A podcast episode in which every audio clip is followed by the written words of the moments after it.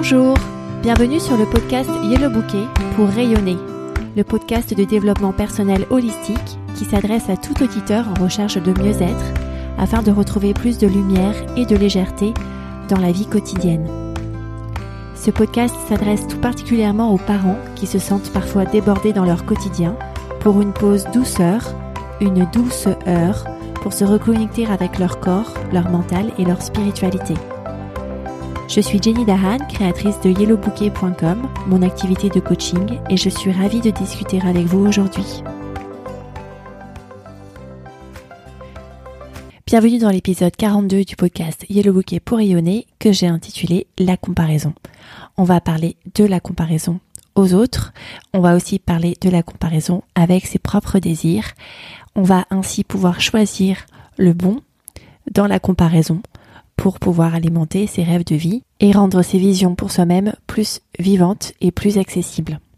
Alors, parlons d'abord de la comparaison aux autres. Se comparer aux autres, ça provoque deux types de réactions ou bien une réaction de sentiment de supériorité, parce qu'on se sent mieux loti, plus performant, plus beau que les autres, ou ça peut générer un sentiment d'infériorité, et à ce moment-là, on se sent moins bien loti, moins performant, moins beau que les autres.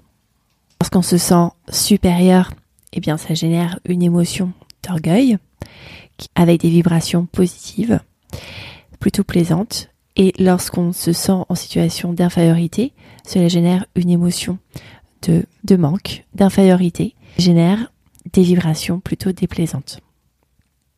Si vous écoutez ce podcast, c'est parce que vous avez sans doute plutôt l'impression de ressentir des vibrations négatives, déplaisantes, lorsque vous vous comparez aux autres. Il y a souvent un double effet qui se produit dans ce cas-là.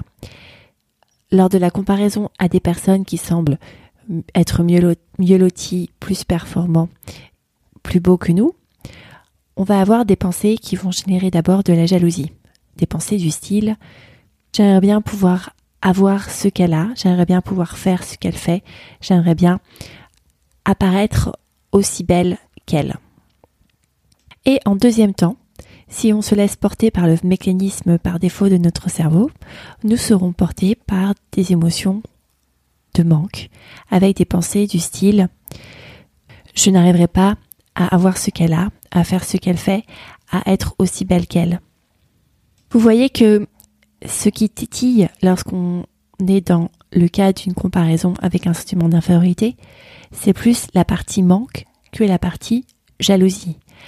Car lorsqu'on pense des pensées du style j'aimerais bien avoir ce qu'elle a, j'aimerais bien faire ce qu'elle fait, j'aimerais bien apparaître aussi belle qu'elle, en en étant conscient, on peut transformer ça en envie et en se disant tiens, c'est une envie que je déterre du plus profond de moi-même.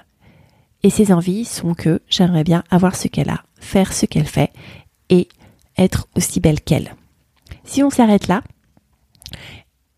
et que ensuite on commence à analyser la chose avec les ressources que l'on a en soi pour pouvoir arriver à avoir ce que l'autre a, faire ce qu'elle fait, être aussi belle qu'elle, eh bien on transforme cette émotion de jalousie en carburant pour commencer à donner corps à ses rêves les plus chers. Le problème intervient lorsque on se laisse porter par l'émotion qui suit, qui est l'émotion de manque. On se laisse porter par des pensées du style je n'y arriverai jamais, ce qui fait rentrer dans un cercle d'inaction ou de distraction. C'est-à-dire que vous n'allez pas prendre les actions qu'il faut pour pouvoir avoir ce que l'autre a, ce que l'autre fait, ou être aussi belle qu'elle, vous allez plutôt avoir des actions de distraction sur des sujets peut-être plus faciles, comme par exemple aller faire du shopping, regarder une série Netflix ou manger du chocolat. Mon point ici, c'est que la comparaison aux autres est bonne si on s'arrête à l'étape de jalousie transformée en désir et en envie. La comparaison aux autres est moins bonne si l'on passe à l'étape suivante de manque et de fuite de cette réalité qui nous semble être trop inatteignable pour être la nôtre. Ceci est donc une invitation à regarder les autres avec une perspective d'abondance et pas de rareté. avec des pensées du style c'est possible pour moi d'avoir ce qu'elle a. C'est possible pour moi de faire ce qu'elle fait. C'est possible pour moi d'être aussi belle qu'elle. Plutôt que des pensées du style je n'arriverai jamais à avoir ce qu'elle a, je n'arriverai jamais à faire ce qu'elle fait, je n'arriverai jamais à être aussi belle qu'elle. Vous pouvez considérer que la personne que vous admirez est en fait un père, un futur partenaire, un expander, quelqu'un qui vient porter, soutenir votre croissance vers une nouvelle réalité qui est déjà la vôtre parce que vous la rêvez déjà. Pour avoir la séquence idéale de pensées et d'actions qui vous permettent de donner vie à vos rêves, eh bien, lorsque vous avez analysé que vous êtes jaloux, lorsque vous avez transformé cette jalousie en envie, eh bien, la prochaine étape, c'est de remplir votre réservoir de confiance.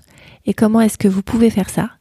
Vous pouvez remplir votre réservoir de confiance avec toutes les certitudes des bonnes choses que vous avez déjà faites et qui sont possibles pour vous de faire pour atteindre vos rêves. Je vous invite à écouter ou à réécouter l'épisode 39 sur le symptôme de l'imposteur où je parle à la fin de l'épisode de l'importance de s'appuyer sur des certitudes, certitudes positives pour générer la confiance en soi et en l'avenir.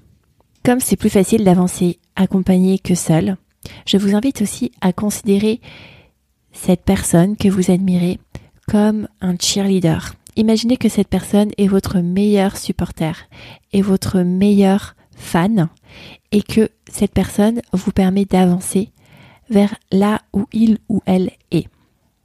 J'ai aussi votre envie à des personnes qui sont proches de vous pour que eux aussi deviennent vos cheerleaders et vous accompagnent pour avancer vers ce rêve qui est le vôtre. Ceci me permet donc de transitionner à une autre comparaison, qui est la comparaison de la réalité qu'on vit avec ses propres désirs.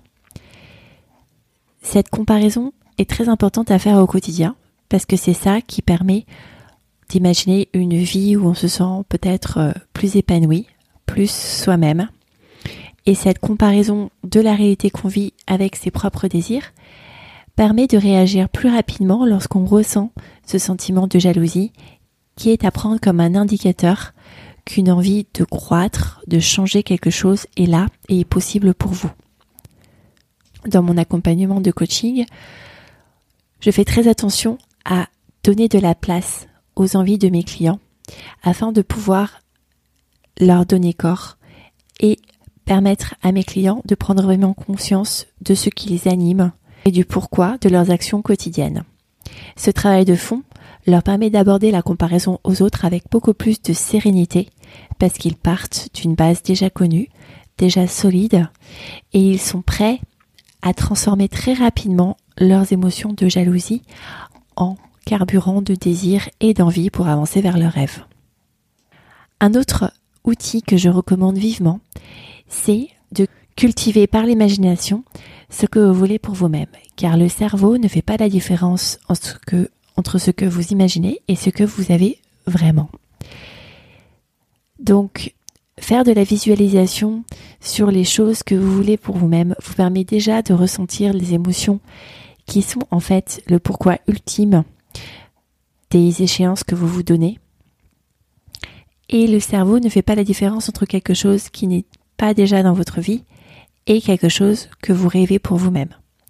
Ça vous permet d'une part de ressentir tout le bien-être des émotions positives que vous pouvez déjà ressentir lorsque vous rêvez, par exemple, d'avoir la même chose qu'une autre, de performer aussi bien qu'une autre, d'être aussi belle qu'une autre. Ça vous permet aussi d'être plus inspiré lorsque vous menez des actions pour avancer vers vos rêves. En reprenant la structure de l'écosystème, au niveau du corps, ressentir cette émotion de jalousie est donc un panneau indicateur qu'une envie se cache derrière et que vous avez une envie, un désir à révéler et à manifester dans votre expérience quotidienne. Au niveau du mental, cultivez des pensées du style si c'est possible pour cette personne, c'est aussi possible pour moi. Cette personne est un futur partenaire pour moi. Cette personne est un père pour moi. Cette personne permet de révéler les attributs que mon futur moi aura, vous permet de vous mettre en marche sereinement vers ces désirs que vous voulez manifester dans votre vie. Spirituel, je reprends la citation de Marianne Williamson que j'avais citée dans l'épisode sur le symptôme de l'imposteur. Ce n'est pas notre lumière, mais notre obscurité qui nous effraie le plus. Notre présence libère automatiquement les autres. Lorsque vous vous placez comme un phare et que vous laissez votre phare être éclairé par d'autres phares, c'est ça qui rend le monde plus beau pour vous et pour les autres. En exercice pratique, je vous invite à prendre un moment pour vous-même et à réfléchir à tous les désirs que vous avez en vous.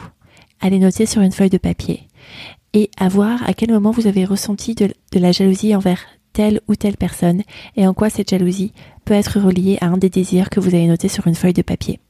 Ceci vous donnera la certitude que vous êtes déjà en marche pour réaliser vos rêves. Si vous avez aimé cet épisode, partagez-le sur les réseaux sociaux et envoyez-le à un ami, un collègue, un parent. C'est vraiment la meilleure manière de soutenir ce podcast et ce travail. À bientôt!